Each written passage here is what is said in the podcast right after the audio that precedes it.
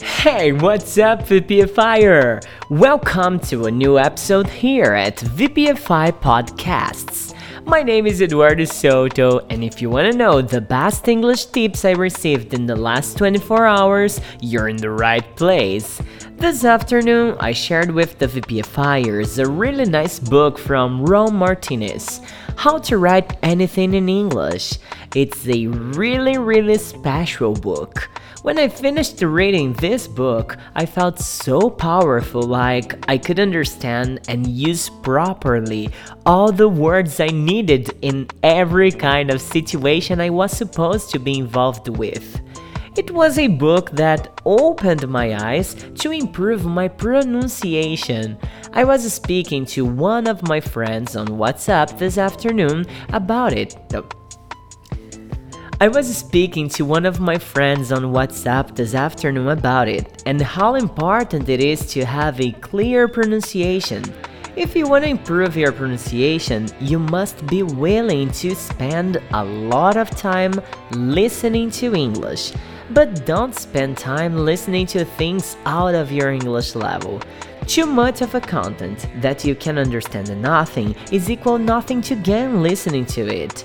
I strongly suggest my students to listen to podcasts because they create this feeling of I don't need a subtitle to understand something 100% in English. And of course, podcasts are masters of teaching how to concentrate to get the best of it. You need to be patient and remember every day that listening is an ability that you master little by little, day by day. It's not something fast to master. Learning vocabulary can be three times faster than improving your listening, but I'm pretty sure you can do it. Well, today I'm happier than usual because VPFI has just completed 1,300 students signed up in our platform of memorization, man. And it's so unbelievable to imagine lumber numbers like that.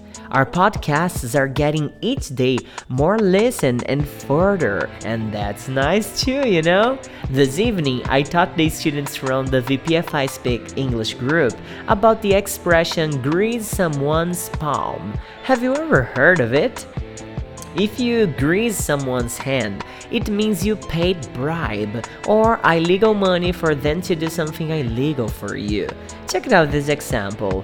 If you don't want to get this traffic ticket, you just have to grease the police palm and they will let you go home and pretend that they didn't see you without your seatbelt. In other words, you give some money to the police officer who saw you without the protection of a seatbelt and he won't give you a ticket because of that. I was asked by a student about a nice expression to say when people were drunk or high because of the use of drugs or alcohol, and I could remember the expression high as a kite. If you take this kind of drug, you feel high as a kite. This expression can be used in a medicine context too, because some medicines are able to make you feel high as a kite. You should take it just if you feel sick as a dog. Another great expression, by the way. When you feel sick as a dog, it means you're really sick.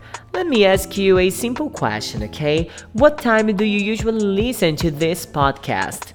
Because it goes online at 9 p.m. every day from Monday to Saturday. And what time do you usually listen to it? Hmm, talking about time, it's almost 9 pm. My week has just begun. Tomorrow I'll be back here to record a new episode.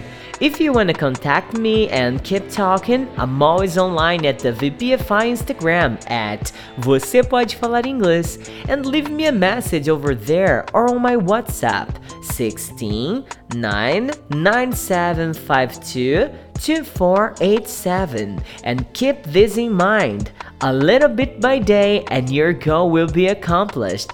Have a great one. Eduardo Soto from VPFI out.